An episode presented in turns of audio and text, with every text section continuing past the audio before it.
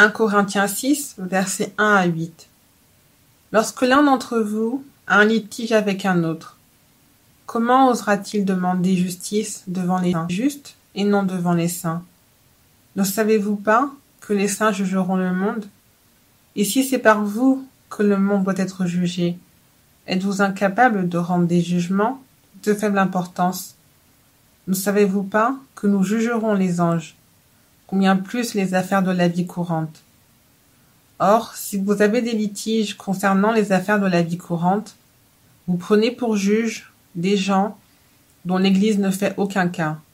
Je le dis à votre honte. Ainsi, il n'y a parmi vous pas un seul homme sage qui puisse juger entre ses frères et sœurs. Au contraire, un frère est en procès contre un frère, et cela devant des incroyants. C'est déjà pour vous un échec complet que d'avoir des procès les uns avec les autres. Pourquoi ne supportez-vous pas plutôt une injustice? Pourquoi ne vous laissez-vous pas plutôt dépouiller?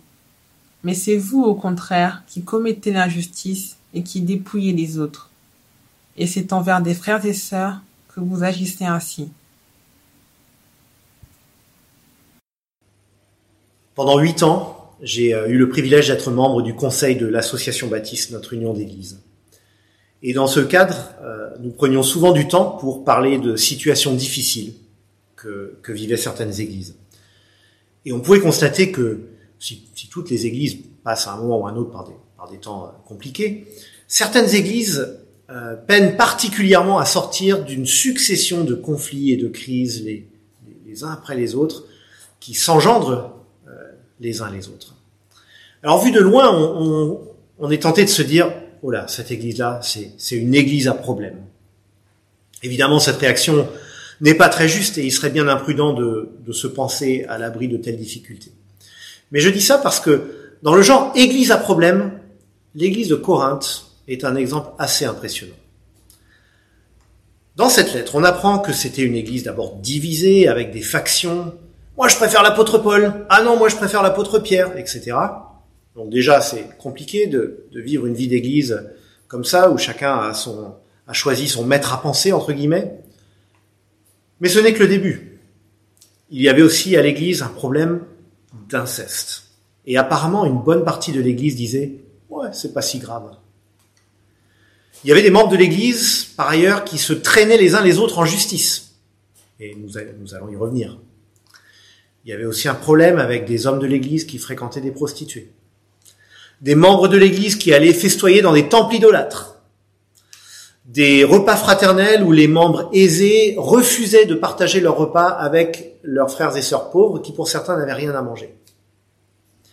Des gens qui abusaient des rencontres de l'église pour se mettre en avant, des attaques personnelles tous azimuts, et, last but not least, une fausse doctrine qui parcourait l'église par laquelle certains niaient la résurrection corporelle des croyants à la fin des temps.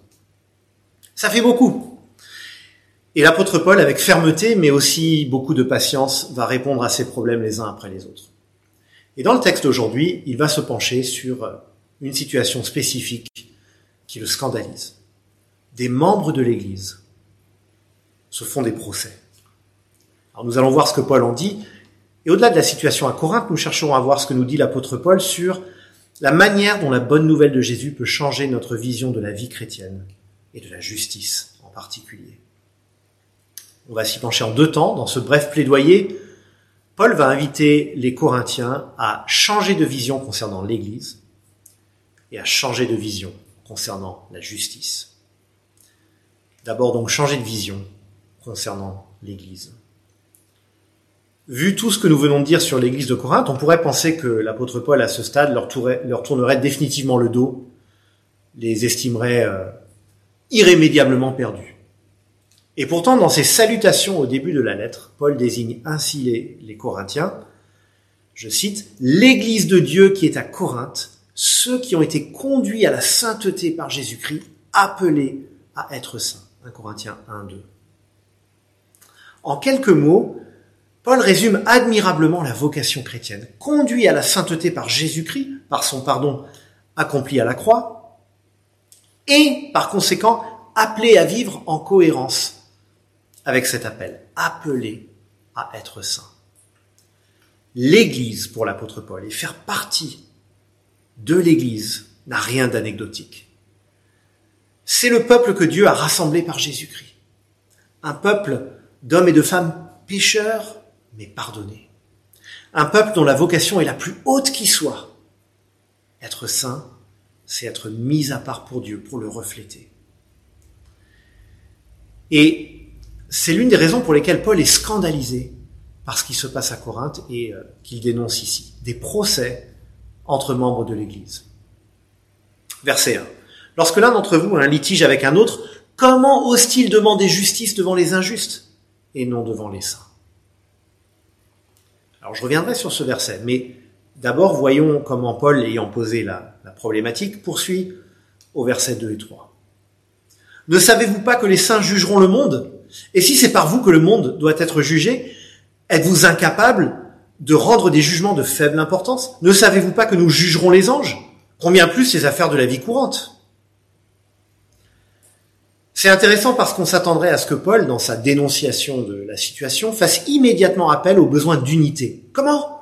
Vous êtes appelés à, à, vous aimer les uns les autres et vous vous faites des procès. Et non seulement ça serait légitime de raisonner ainsi, mais c'est ce qu'il va faire, en quelque sorte, un peu plus loin au verset 7 et 8. Mais il est frappant que ce n'est pas son premier argument. Son premier argument qu'il développe ici au verset 2 et 3, c'est vous avez oublié ou bien vous ignorez ce que ça veut dire de faire partie du peuple de Dieu. Et là, il faut reconnaître ces paroles surprennent au premier abord. Il dit aux Corinthiens, vous qui êtes chrétiens, un jour vous jugerez le monde, verset 2, et vous jugerez les anges, verset 3. Où est-ce qu'il veut en venir? Paul ne rentre pas dans les détails, mais la Bible nous dit à certains endroits que au jour où Dieu mettra un terme au monde présent, et exercera le jugement, le peuple de Dieu, le, le, peuple donc qui aura bénéficié de la justice de Jésus-Christ, sera aux côtés du Seigneur. Couvert par sa justice, nous participerons avec lui à cet événement ultime où tous devront rendre des comptes. Alors d'autres textes indiquent que même ceux qui appartiennent à Christ devront euh, rendre compte de leur vie. Ça ne pas exactement à quoi ça ressemblera, mais, mais cela nous est dit devront rendre des comptes, même nous qui sommes en Christ. Mais en vertu du pardon obtenu par la foi en Jésus, le verdict sera certain, acquitté, juste. Juste, non pas de notre propre justice, mais par la justice que Jésus nous donne. C'est ce que Paul appelle la justification, et c'est ce qu'il rappelle un peu plus loin dans ce chapitre, au verset 11. Vous avez été lavé, vous avez été déclaré saint, vous avez été déclaré juste au nom du Seigneur Jésus revêtus de cette justice-là, nous ne vivrons pas cet événement qu'on appelle couramment le jugement dernier du côté des coupables qui sont condamnés par la justice de Dieu, mais du côté de ceux qui pourtant étaient coupables aussi, mais qui ont été déclarés justes grâce à Jésus. Et parfois la Bible va encore un peu plus loin et semble indiquer un peu mystérieusement que les rachetés participeront à ce jugement aux côtés du Seigneur. Jésus le dit déjà à ses apôtres, je cite Matthieu au, chapitre 19, je vous le dis en vérité, quand le Fils de l'homme, au renouvellement de toutes choses, sera assis sur son trône de gloire, vous qui m'avez suivi, vous, serez de même assis sur douze trônes, et vous jugerez les douze tribus d'Israël. Matthieu 19, verset 28. Et Paul va encore un peu plus loin dans notre texte en disant que tous les disciples de Jésus jugeront le monde, et même jugeront les anges. Ce par quoi il faut sans doute comprendre les anges déchus, ceux qui, dans une réalité invisible, euh, se sont révoltés contre Dieu. Eux aussi feront face au jugement de Dieu. Alors il faut reconnaître que ces deux versets ne sont pas des plus faciles. Mais Paul veut souligner avant tout cette ironie. Un jour, les chrétiens seront associés au jugement dernier de Dieu aux côtés de leur Sauveur et Seigneur Jésus-Christ. Mais en attendant, ils se font des procès et comparaissent devant des tribunaux romains pour régler leurs comptes. Impensable. Impensable pour l'apôtre Paul. Ici, il nous faut apporter deux précisions. D'abord, le vocabulaire et le raisonnement de ce texte nous montrent que l'apôtre Paul parle, pour utiliser un, langage juridique d'aujourd'hui, d'affaires civiles plutôt que pénales. Au verset 1, il évoque un litige, euh, un conflit. Il évoque au verset 2 des jugements de faible importance. Il évoque au verset 3 et 4 les affaires de la vie courante. Et au verset 7, il est question d'être dépouillé. Tout semble indiquer ici donc des affaires d'argent ou de patrimoine, pas des crimes. Paul n'est pas en train de dire qu'il ne faut pas se référer aux autorités lorsque des crimes sont commis, y compris dans l'Église, meurtre, agression, viol, etc. Paul évoque d'ailleurs dans sa lettre aux Romains le rôle des magistrats de son temps, et il les décrit ainsi au chapitre 13, verset 4. Leur rôle est de punir celui qui fait le mal. Et Paul précise même que ces magistrats sont serviteurs de Dieu pour faire respecter le bien et punir le mal. Et dans le contexte de ce, cet extrait de Romains 13, il est très clair que Paul estime que les chrétiens sont eux aussi concernés par cela. Donc Paul ne dit pas ici qu'il faut cacher les crimes aux autorités et essayer de les régler en Église. Non.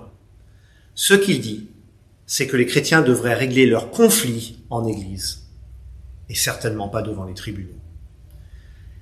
C'est important de comprendre cela parce que il est arrivé que des chrétiens utilisent ce texte d'un Corinthiens 6 pour couvrir des crimes, euh, sous prétexte qu'il ne fallait pas faire appel aux autorités.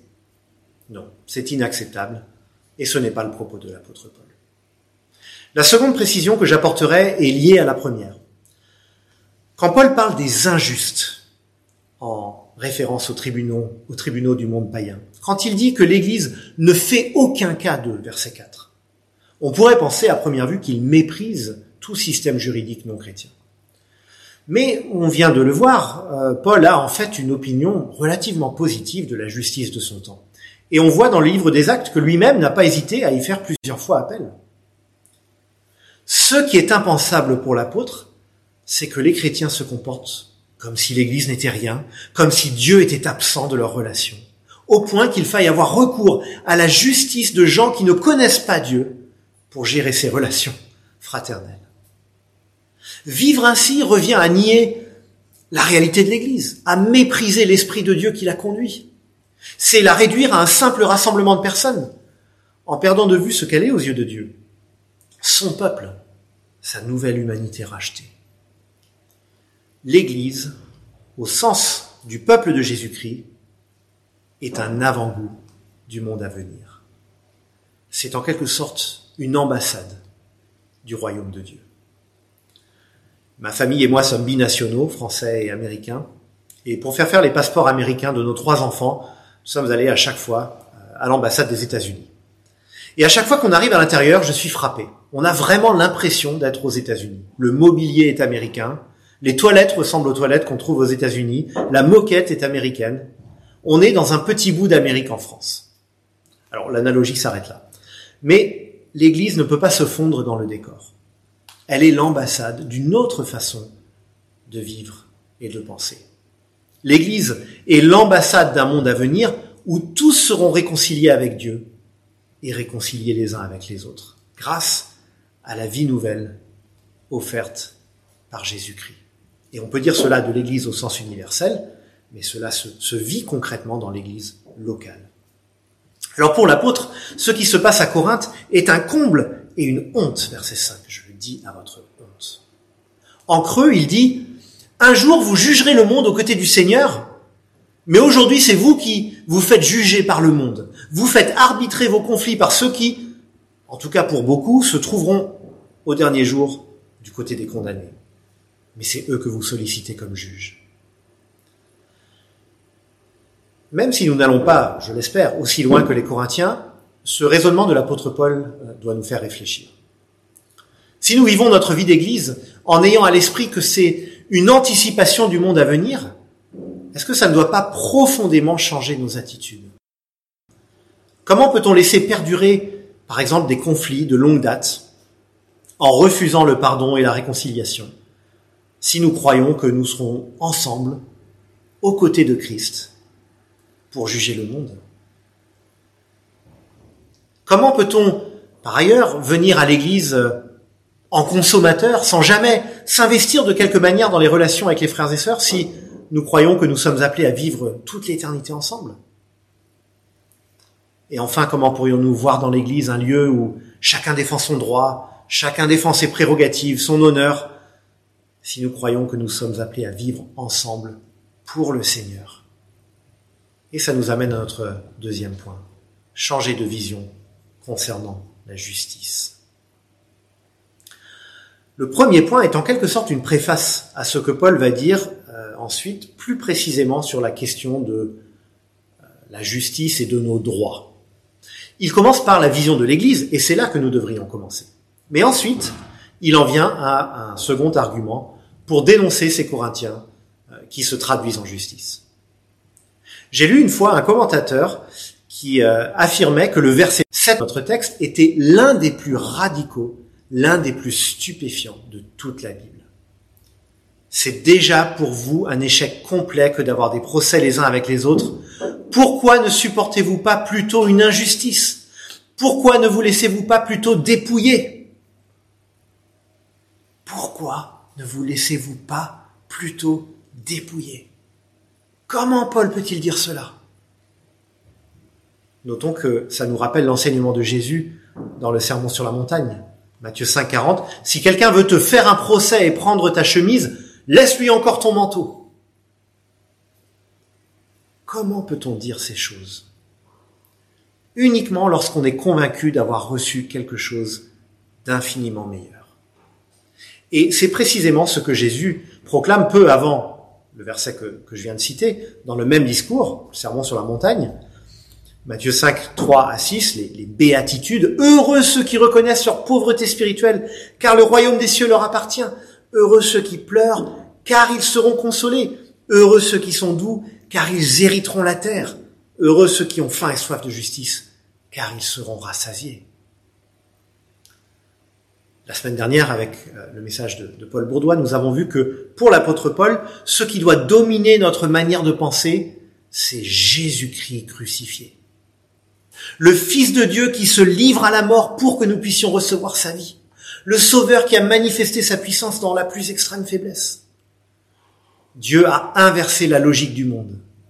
Là où les hommes rivalisent de puissance et d'influence, Jésus nous invite sur le chemin de la croix. Or, Jésus n'est pas un stoïque.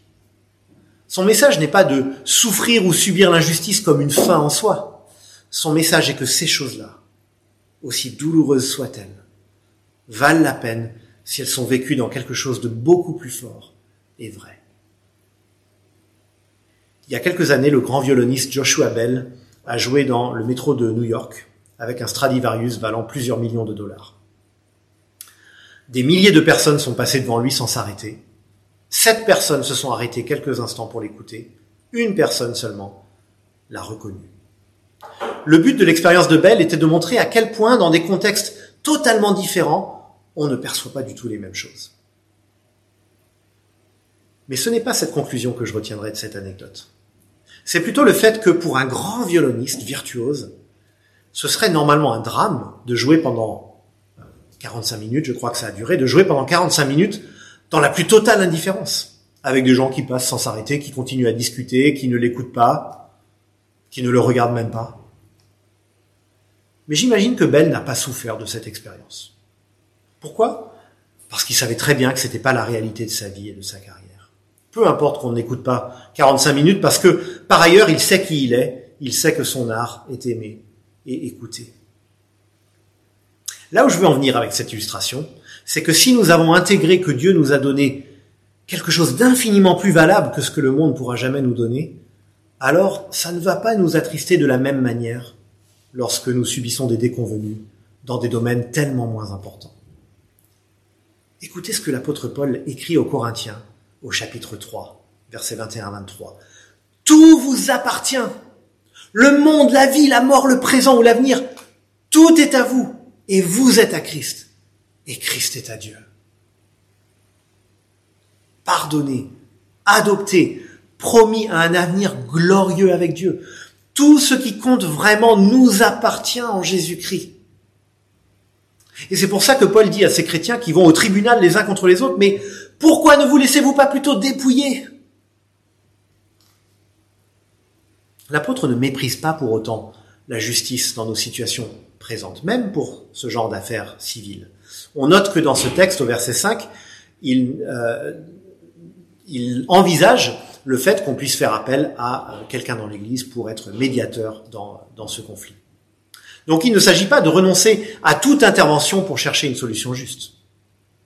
Mais être chrétien, c'est changer de référentiel. Non plus ce à quoi j'ai droit, mais ce qui est bon aux yeux de Dieu. Ici, quelqu'un objectera peut-être dans l'histoire, notamment dans l'histoire assez récente, euh, du XXe siècle en particulier, certaines revendications de droit ont été décisives. Le droit, alors, on peut même remonter plutôt le, le mouvement euh, d'abolition de l'esclavage, le droit de vote des femmes, le mouvement contre l'apartheid, le mouvement des droits civiques, etc. Et c'est tout à fait vrai. Nous avons bénéficié de ces mouvements. Mais je crois qu'on peut dire que là où le monde non chrétien, et plusieurs de ceux qui ont conduit ces mouvements étaient d'ailleurs des chrétiens, mais là où le monde non chrétien réclame des droits, et dans cette, dans cette optique-là, aussi juste que cela soit dans un sens, le chrétien est plutôt appelé à se positionner sur le terrain de ce qui est juste aux yeux de Dieu, plutôt que de revendiquer son droit.